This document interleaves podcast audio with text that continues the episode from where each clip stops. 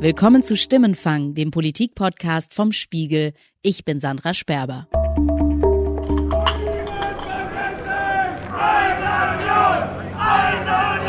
Wir lassen einfach mal richtig die Sau raus und danach sind wir wieder die Normalbürger. Und ich glaube nicht, dass wir die Infektionszahlen hochreißen, indem wir zum Fußball gehen. Nach so vielen Monaten jetzt auch endlich mal wieder im Stadion zu sein, wie ist das für euch? Das ist natürlich das Geilste auf der Welt nach meiner Geburt meines Kindes, sag ich mal. Ne? ja. Das ist so. Und ja, als, als Fan natürlich freut man sich wieder endlich im Stadion zu stehen, Bratwurstgeruch. Die Masse ist halt nicht da, es ist halt nicht komplett. Es ist schön, wieder da zu sein, aber es fehlt noch ein Stück. Wir hätten es schon gerne wieder so, wie es früher war. Haben Sie dann nicht ein bisschen Angst, jetzt trotzdem ins Stadion zu gehen, weil es sind ja dann schon ein paar tausend Leute, so mit Nö. Abstand? Nö, ich bin zwar Risikogruppe und bin ansonsten recht vorsichtig, aber das, denke ich, kann man guten Gewissens riskieren. Aber nachher, wenn gewonnen und gefeiert wird, kann da noch wirklich so der Abstand eingehalten werden? Wir kennen uns alle untereinander und wenn wir feiern und wenn wir uns dann in den Armen liegen, natürlich im Jubel sind manche Sachen eben nicht. Das sieht man auch bei den Fußballspielern. Ja, und, und wo ist, sind jetzt diese großen, großen Infektionszahlen, wenn sich mal Leute kurzzeitig feiernd in den Armen liegen? Ausgelassen feiern und sich in den Armen liegen. Das vermissen in der Corona-Krise viele von uns. Doch die meisten sind risikobewusst und verzichten darauf. Nur der Fußball spielt eine Sonderrolle. Der Stadionbesuch ist ein Politikum. Seit dem Lockdown diskutieren die Ministerpräsidentinnen und Ministerpräsidenten über kaum ein anderes Thema so häufig. Wenn es so ein Hygienekonzept gibt, der Fußball könnte viel dazu beitragen, durch diese schwierige Zeit zu kommen. Wir wollen hier eine sogenannte Testphase bis Ende des Jahres ermöglichen, eben wieder Spiele über 1000 Zuschauerinnen und Zuschauer. Nicht-Fußballfans, so wie ich, fragen sich vermutlich, haben wir angesichts steigender Infektionszahlen nicht drängendere Probleme als ein Stadionbesuch? Zum Beispiel sichere Konzepte für Schulen und Kitas? Haben wir. Und darum möchte ich in dieser Stimmenfang-Folge hören, warum bei König Fußball ganz eigene Regeln zu gelten scheinen, wieso die Politik im Stadion besondere Risiken eingeht und welche Folgen das für uns alle, also auch für die Nicht-Fans hat. Mein Kollege Sebastian Fischer ist Fußballfan und sogar Mitglied bei Union Berlin. Beim Spiegel beschäftigt er sich aber vor allem mit der deutschen Politik als Leiter des Hauptstadtbüros. Hallo Sebastian. Hallo Sandra. Jetzt dürfen ja mancherorts wieder einige tausend Fans ins Stadion. Das ist natürlich auch ein Risiko. Sebastian, warum geht die Politik das ein? Also ich glaube, dass der Fußball einfach eine sehr, sehr wichtige Rolle spielt, auch eine sehr wichtige politische Rolle, dass es ähm, Identifikation zwischen Politik und Fußballvereinen gibt, dass zum Beispiel der FC Bayern München selbstverständlich ein, ein Standortfaktor für Bayern ist, ein, ein ganz wichtiger, wesentlicher Wirtschaftsbetrieb und dass es deshalb schon allein eine Nähe zwischen Politik und äh, Fußball gibt. Die Ministerpräsidenten schmücken sich gern mit Erfolgen und damit kann man eben auch politische Symbole setzen. Lass uns mal draufschauen, wie das in den vergangenen Monaten seit dem Lockdown Mitte März gelaufen ist. Welche Rolle hat da der Fußball in der Corona-Politik gespielt? Na, von Anfang an eine, eine sehr große Rolle. Also weil wir ja eigentlich die ganze Zeit, seitdem die Pandemie andauert, immer auch äh, über Fußball ähm, diskutieren. Und ich muss sagen, erstaunlich viel über Fußball diskutieren, weil die Probleme, du hast es ja schon angedeutet, ja doch eigentlich woanders liegen. Je nach Phase der Pandemie haben wir andere Diskussionen. Am Anfang wurde die Bundesliga unterbrochen und das äh, schien auch jedem ganz eingängig. Dann kamen die Stimmen, ähm, ja, man müsse sie aber auch fortsetzen. Spiele mit Zuschauerbeteiligung sind völlig undenkbar. Zweiter Schritt ist, was ist mit Geisterspielen? Und wir bekamen erst die Geisterspieldebatte, dann die Geisterspiele. Nach der Prüfung bei uns im Land würde ich sagen, ja, der 9. Mai ist ein denkbarer Termin, wo man starten könnte. Und jetzt zur neuen Saison hatte man sich ja auch eigentlich darauf geeinigt, jedenfalls war das, soweit ich mich erinnere, eine lose Vereinbarung der Ministerpräsidenten mit der Kanzlerin, dass man erstmal bis Oktober weiter auf Geisterspiele setzt und dann schaut, wie man es mit Zuschauern macht. Nun sind aber ja schon in äh, einigen Stadien äh, Zuschauer zugelassen. Genau, seit dem Bundesliga-Start dürfen ja wieder einige Fans ins Stadion und zwar bis zu 20 Prozent der Maximalkapazität. Außer die lokalen Behörden legen andere Regeln fest oder wenn die sogenannte Sieben-Tages-Inzidenz bei mehr als 35 Infizierten pro 100.000 Einwohner am Austragungsort liegt. Dann müssen die Fans also zu Hause bleiben. Sebastian, parallel zur Stadienöffnung diskutiert die Bundespolitik allerdings auch gerade wieder über härtere Corona-Maßnahmen, also über mehr Einschränkungen. Das ist ein bisschen surreal, oder? Fühlt sich irgendwie komisch an, ne? Also Veranstaltungen mit ähm, 10.000 Leuten auf engem Raum, nämlich in einem Stadion, ähm, ist das tatsächlich das Signal, was man sendet, senden sollte, während einer solch historischen Pandemie, wo wir uns in allen anderen Bereichen massiv einschränken mhm. und du ja noch nicht mal irgendwie deine, deine große Geburtstagsfeier oder deine, deine Hochzeitsfeier so machen kannst, wie du sie vielleicht geplant hast. Aber beim Fußball, da ist die Debatte eher, wer schafft mehr in sein Stadion? Wer ermöglicht es mehr Zuschauern, das Erlebnis äh, wieder zu haben. Hm. Du meinst die Politik? Ich meine die Politik, ich meine aber auch die Vereinsverantwortlichen. Also die streben natürlich auch danach, äh, die Leute wieder ins Stadion zu bekommen. Aber auch Ministerpräsidenten wie zum Beispiel äh, Michael Kretschmer in Sachsen, der hat ja äh, ganz klar das Ziel gehabt, in der neuen Bundesliga-Saison die Leute bei RB Leipzig auch ins Stadion zu bekommen. Und die Deutsche Fußballliga hat sich sehr viele Gedanken gemacht. Sie hat ein sehr verantwortungsvolles Konzept aufgestellt. Ich bin der Meinung, äh, man muss ihnen jetzt die Chance geben, diese Sache zu erproben. Ähm, ich halte das sehr für verantwortungsbewusst, was da vorgesehen ist und würde mir sehr wünschen, dass wir da auch ein Stück vorankommen. Wir hatten eigentlich eine Vereinbarung, ich habe es ja gesagt, dass man äh, bis Oktober, Ende Oktober erstmal wartet und Geisterspiele macht. Aber Kretschmer und äh, die Stadt Leipzig und RB Leipzig sind entsprechend vorgeprescht und haben äh, Zuschauer reingelassen. Und das hat ja sicherlich auch zur Folge gehabt, dass viele andere dann nachgezogen sind und diese lose Vereinbarung der Ministerpräsident mit der Kanzlerin dann eigentlich eher keine Rolle mehr spielt.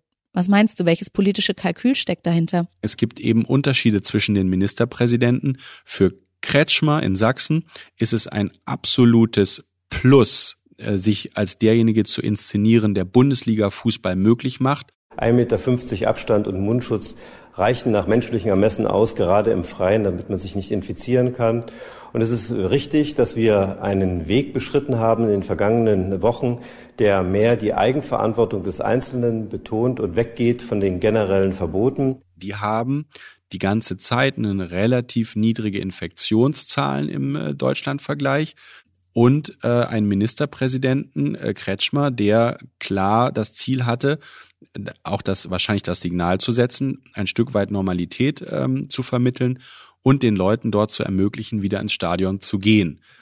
Während Markus Söder, der hohe Fallzahlen in Bayern hat, eine hohe Inzidenz in München hatte, da eher mit verlieren kann, wenn der jetzt sagen würde, ja, wir lassen jetzt Leute ins Stadion, das kann eher zurückfeuern auf dich, als wenn du in so einer Gegend unterwegs bist äh, wie Kretschmer in äh, Sachsen. Und ich glaube, das ist einer, einer der zentralen Unterschiede.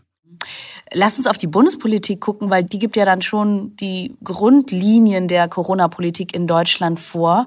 Die Kanzlerin hat sich vergangene Woche im Bundestag mit einem recht deutlichen Appell an die Bevölkerung gewendet. Ich appelliere an Sie alle, halten Sie sich an die Regeln, die für die nächste Zeit weitergehen. Für Vernunft und Zurückhaltung plädiert. Wir erleben zurzeit, wie die Vorsicht nachlässt wie sich alle wieder nach Nähe sehen, nach Berührungen, nach Gemeinsamkeit, nach Feiern im Familien- und Freundeskreis oder an öffentlichen Orten, einfach nach Unbeschwertheit. Das spüre ich selbst, da geht es mir nicht anders als anderen. Da kam allein in wenigen Minuten dieser Ansprache zweimal das Wort Fußball vor. Wie ernst nimmt Angela Merkel dieses Thema Fußball?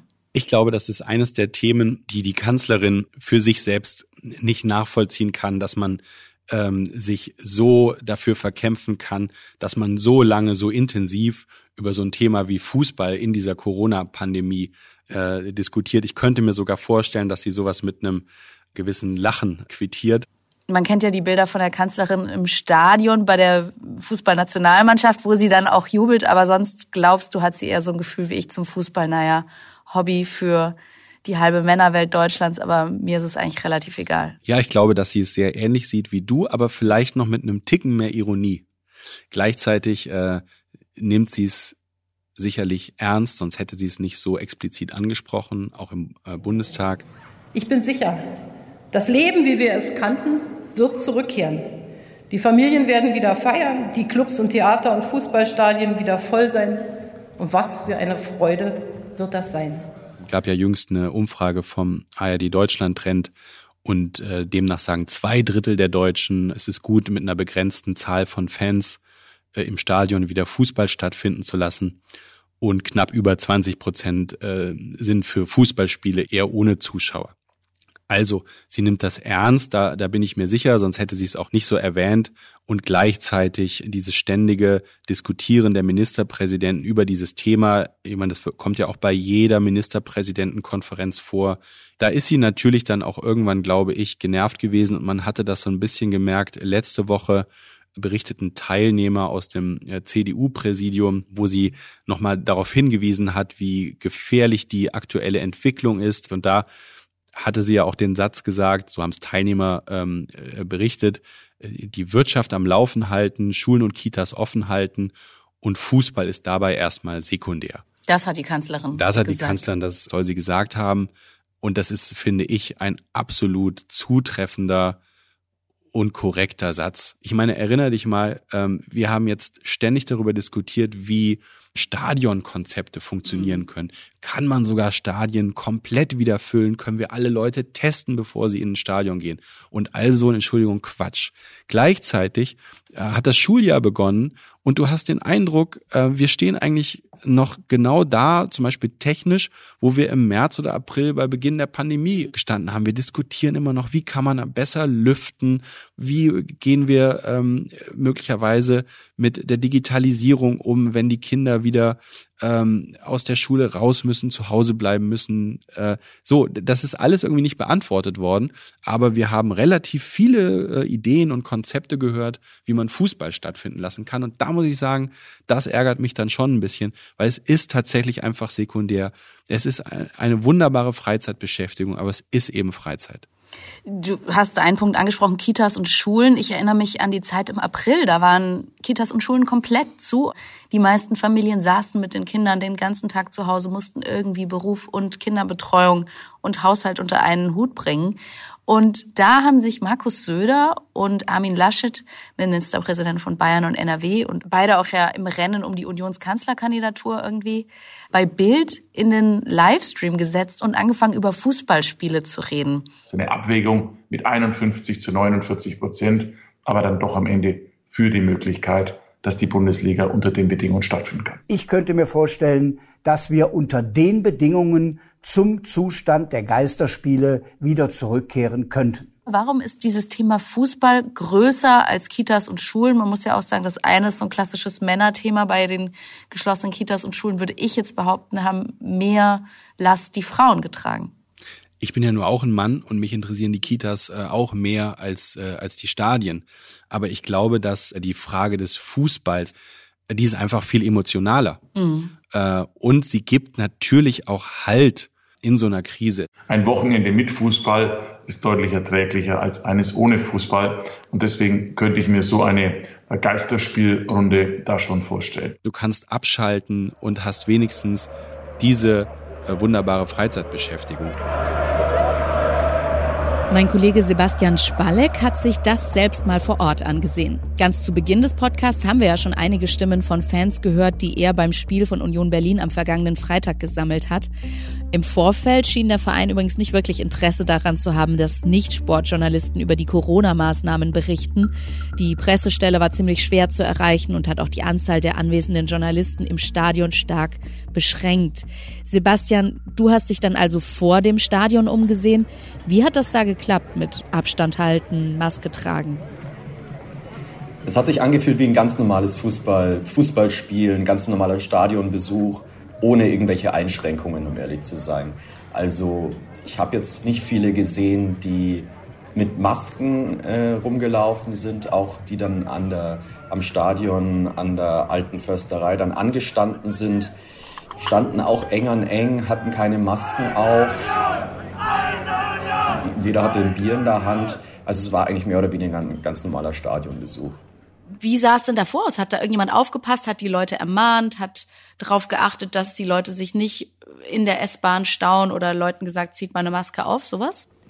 Hab ich, um ehrlich zu sein, niemanden gesehen, der versucht hat, Regeln einzuhalten. Nee. Jetzt wird ja immer viel an die Vernunft der Fans appelliert. Konnten die das denn nachvollziehen, dass das auch in der Politik so ein großes Thema ist? Es wurde schon immer gesagt, die Politik muss vorgeben, wie viele Leute dürfen sich an einem Platz versammeln. Aber ich habe auch von jemandem gehört, der sagte, man soll den Fußball und die Konzepte, die im Fußball jetzt gerade umgesetzt werden, doch mal ein bisschen ernster nehmen. Also es hat sich eigentlich jeder gewünscht, dass die Stadien noch weiter geöffnet werden, ja.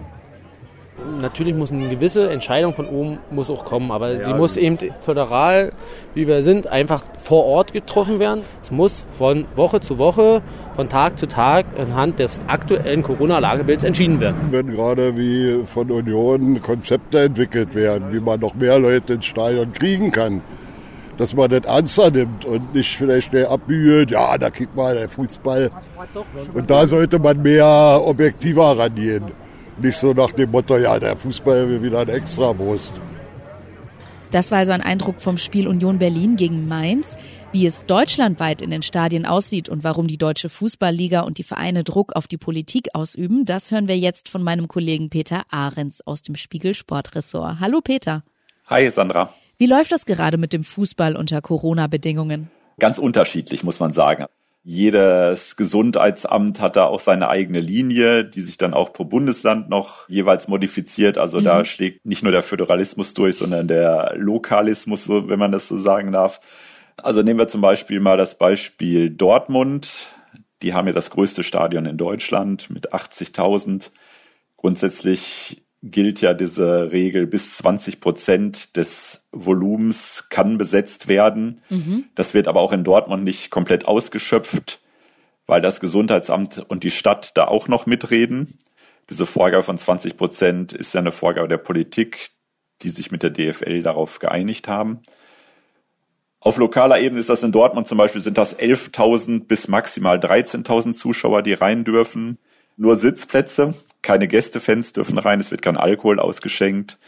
Und unter diesen äh, Prämissen hatte ich das Gefühl bisher, dass es relativ gut funktioniert sogar. Mhm. Wobei ja eigentlich, also wenn es im Stadion keinen Alkohol gibt, dann trinkt man halt auf der Fahrt dahin. Eigentlich ist es ja ein bisschen naiv zu glauben, dass sich Fußballfans im Jubel und vor lauter Emotionen und vielleicht auch Alkohol dann noch sehr an die Regeln halten, oder? Das ist klar. Allerdings gehört zu dem Konzept ja auch, dass zumindest die An- und Abreise auch entsprechend angepasst wird. Sprich, äh, es gibt ganz besonders lange S-Bahn-Züge zum Beispiel mhm. in einigen Städten. Und äh, die Fans werden eben auch äh, mit festen Zugangskontingenten, mit Anfangszeiten, wann sie ins Stadion kommen, wird das auch ein bisschen entzerrt. Also es wird schon versucht, diese ganzen äh, möglichen Superspreading-Events äh, zu vermeiden. Äh, hundertprozentig lässt sich das natürlich einfach nicht tun. Mhm. Aber wenn man jetzt die Stadionsituation selbst nimmt, da haben die Vereine das im Moment relativ gut im Griff, würde ich mal sagen. Es bleibt natürlich alles wahnsinnig fragil. Es gab ja diesen Fall, glaube ich, beim Pokalspiel Hansa Rostock gegen Stuttgart, wo man ziemlich offensiv die Regeln gebrochen hat. Es ist ja immer so ein Tanz auf dem Vulkan, die Fans dann doch unter Kontrolle zu behalten, alle bei diesen Regeln zu halten. Warum macht die DFL das? Klar, es ist ein Risiko und äh, sie geht das Risiko ein, weil sie natürlich bei dieser ersten Range im Frühjahr auch gemerkt hat, dass äh, ihr in Sachen Image furchtbar viel flöten geht, wenn sie diese Spiele Wochen und Monate lang völlig ohne Zuschauer durchzieht, als reines künstliches Fernsehevent, muss man ja sagen. Mhm. Es gab natürlich dann auch Stimmen, die sagten, ähm, ja, das ist jetzt das pure Spiel und man, diese Fans stören ja eigentlich auch nur den reinen Fußballgenuss. da gibt es diese, diese gewisse Nerd-Sichtweise. Aber ähm, die, die DFL hat schon ein ganz gutes Gespür dafür, auch zu merken, wie ihr Produkt auf Dauer dadurch beschädigt wird, es komplett ohne Zuschauer durchzuziehen. Es ist kein Zauber mehr da, es ist kein Glamour da und man versucht eben so langsam, ich sag mal, das Produkt Fußball wieder ein bisschen zu komplettieren. Und man merkt tatsächlich, also zum Beispiel beim ersten Spieltag Dortmund gegen Gladbach, da waren eben 10.000, 11.000 Zuschauer da die Soundkulisse war dann schon fast wieder so, als wären es 40.000 oder 50.000. Ne? Also ne, das ist durch diese Stadionkonstruktion natürlich auch ein bisschen bedingt. Also das machte schon was aus und man hatte zumindest so als Fernsehzuschauer schon wieder das Gefühl, ganz normales Fußballspiel. Und das ist natürlich das, was die DFL letztlich will. Mm. Die will wieder ihr Gesamtprodukt haben, was sie dann auch besser verkaufen kann. Fußball ist natürlich viel im Freien, aber kann dennoch gefährlich sein. Das hat zum Beispiel ein Spiel in Großbritannien gezeigt. Da gab es noch am 11. März, also ganz zu Beginn der Pandemie, ein Champions League-Spiel zwischen dem FC Liverpool und Atletico Madrid. Und laut einer Studie könnten bis zu 41 Todesfälle im Zusammenhang mit diesem Spiel stehen. Wenn man dann Christian Seifert, den Geschäftsführer der Deutschen Fußballliga, hört, wundert man sich schon ein bisschen. Aber die Angst vor dem, was passieren könnte, finde ich, darf uns nicht lähmen und diese Angst sollte man auch nicht schüren. Peter, welche Rolle spielt die DFL und ihr Geschäftsführer Christian Seifert? Seifert hat natürlich dadurch, dass er im Frühjahr es geschafft hat, die Liga, den Ligabetrieb wieder in Gang zu bringen. Das war ja schon etwas, was ihm vor allem zugute geschrieben wurde. Ähm, wurde er schon so als Manager des Jahres und so etwas beschrieben ich will nicht sagen, das steigt ihm zu Kopf, das würde ich überhaupt nicht sagen, aber er, er zündet so die nächste Stufe, das würde ich eher so sagen. Das Konzept ist aufgegangen. Mhm. Dazu kommt noch der Sommer, der ja dann auch äh, mit sinkenden Infektionszahlen schon eine gewisse Lässigkeit oder Entspanntheit ähm, reingebracht hat. Die schönen Sonnentage ähm, haben natürlich auch die Politik da ein bisschen weicher gemacht und haben dieses ermöglicht, das auch zu genehmigen. Man sieht natürlich auch jetzt bei diesen ersten Spieltagen schon diese ganze Fragilität. Mhm. Zum Beispiel am Wochenende Köln gegen Mönchengladbach, da hieß es erst mit Zuschauer, ohne Zuschauer. Am Donnerstag hieß es ganz ohne Zuschauer. Am Freitag durften dann 300 Leute rein. Ähm, so dieses Hin und Her, dieses Gezerre, je nach den eben aktuellen Zahlen wird natürlich auch weitergehen. Und ähm, ja, ob das überhaupt noch Spaß macht, ob die Leute dann auch irgendwann total abgegessen sind, wenn sie am Freitag noch nicht wissen, ob sie am Samstag ins Stadion dürfen oder nicht. Es wird eher an skurrilen Situationen, bizarren Konstellationen zunehmen. Glaubst du wirklich, die Menschen vergessen ihre Fußballvereine? Ja. Also wenn es immer heißt, wenn irgendwann alle wieder die Normalität hergestellt wird, wird alles wieder so sein wie vorher. Das glaube ich, was das Businessmodell angeht, auf jeden Fall was diese emotionale Beziehung vieler Menschen zum Fußball angeht, glaube ich, ist da jetzt schon äh, was verschütt gegangen, was ganz schwer wieder, glaube ich, in Gang kommen wird. Mhm. Die Vereine haben es da vielleicht noch besser als die Nationalmannschaft. Also ich glaube, da ähm, ist so in der Liebesbeziehung sowieso schon ganz viel kaputt und das wird durch Corona wirklich nicht besser. Die Vereine haben natürlich eine engere Bindung. Die Fans haben schon eine engere Bindung, aber ich glaube, es haben viele auch gemerkt, ähm, dass ihnen dann viel weniger fehlte, als sie gedacht hätten. es haben Vereine jetzt schon Schwierigkeiten, diese Kontingente von Karten, die sie jetzt vergeben könnten, auch wirklich voll zu bekommen. Und das hat natürlich auch mit dem gesundheitlichen Risiko zu tun, aber auch eben mit dieser Entfremdung, die ja auch immer so gerne betont wird. Ja, tatsächlich. Also es sind tatsächlich nicht, auch jetzt am Wochenende nicht alle Stadien ausverkauft in Anführungsstrichen gewesen obwohl auch nur ein Fünftel in das Stadion Nein darf. Ne? Mhm. Bei der ersten Liga funktioniert das noch einigermaßen, aber bei der zweiten Liga zum Beispiel, ich habe mir die Zahlen mal angeschaut, da ist von den 1, 2, 3, 4, 5, 6 Spielen, die ich jetzt so übersehen konnte, wo Zuschauer dabei waren, oder sieben Spielen, eins ausverkauft gewesen. Oh. Also das sagt schon einiges aus. Lass uns einen Ausblick zum Schluss wagen. Es gibt verschiedene Szenarien und Ideen. Zum Beispiel Union Berlin träumt von vollen Stadien dank Corona-Schnelltests am Eingang. Und gleichzeitig gehen im Moment die Infektionszahlen dramatisch in die Höhe. Was glaubst du, wie geht es jetzt weiter in den nächsten Monaten und Wochen? Geht es weiter in Richtung Öffnung oder werden wir wieder einen ganz anderen Trend erleben? Union hat ja das große Glück, in Treptow-Köpenick zu sitzen und nicht in Mitte oder in Neukölln oder Friedrichshain-Kreuzberg dann wäre dieser Traum wahrscheinlich. Wo wir gerade ein Risikogebiet erheblich, haben. Erheblich äh, eher ausgeträumt wäre dieser Traum. Ja, es ist schwer zu sagen. Es, alle erwarten natürlich noch weiter steigende Infektionszahlen. Mhm. Alle erwarten, dass dieser Winter relativ hart wird. Gleichzeitig hat der Fußball einen unglaublich eng gedrängten Terminkalender, gerade bis Weihnachten. Es ist ja nicht nur die Bundesliga, es sind der Europapokal, der deutsche Pokal. Da wird man wahrscheinlich auf diese drei Spieltage, die in der Bundesliga bis jetzt gelaufen sind, noch eher wehmütig zurückblicken und sagen, das war doch, das war ja fast schon wieder äh, Bundesliga. Aber wenn jetzt, wie man jetzt gesehen hat, zum Beispiel in der zweiten Liga, das Spiel Aue gegen HSV ist ausgefallen, weil es in Aue zwei Positivfälle gab, das wird sich wahrscheinlich eher vermehren und dann werden die Spielpläne durcheinander gewirbelt werden. Das ist natürlich auch ein Hamsterrad inzwischen. Ne? Es geht immer, immer weiter. Dann wartet schon diese komische Europameisterschaft äh, am Horizont, äh, wo man auch überhaupt noch nicht weiß, wie die nächsten Sommer durch ganz Europa stattfinden soll. Fragezeichen, Fragezeichen, Fragezeichen. Zur Not spielen die halt natürlich wieder ohne Zuschauer weiter. Mhm. Haben sie ja zumindest schon mal praktiziert. Spaß macht's allerdings dann nicht. Vielen Dank, Peter. Gerne. Das war Stimmenfang, der Politik-Podcast vom Spiegel. Wenn Sie uns Themen vorschlagen wollen oder Feedback zu dieser Folge haben, dann können Sie uns mailen an stimmenfang.spiegel.de. Oder Sie hinterlassen uns eine Mailbox-Nachricht oder schicken eine WhatsApp an die Nummer 040 380 80400. Nochmal 040 380 80400. Die Mailadresse und die Telefonnummer stehen auch in den Shownotes zu diesem Podcast. Wir freuen uns, von Ihnen zu hören. Die nächste Stimmenfangfolge gibt's wie immer kommenden Donnerstag auf spiegel.de, auf Spotify, bei Apple Podcasts und in allen üblichen Podcast-Apps. Ich bin Sandra Sperber und bei der Produktion wurde ich diese Woche unterstützt von Philipp Fackler, Charlotte Meyer-Hamme, Johannes Kückens, Matthias Streitz und Yasemin Yüksel. Unsere Stimmenfangmusik kommt von Davide Russo.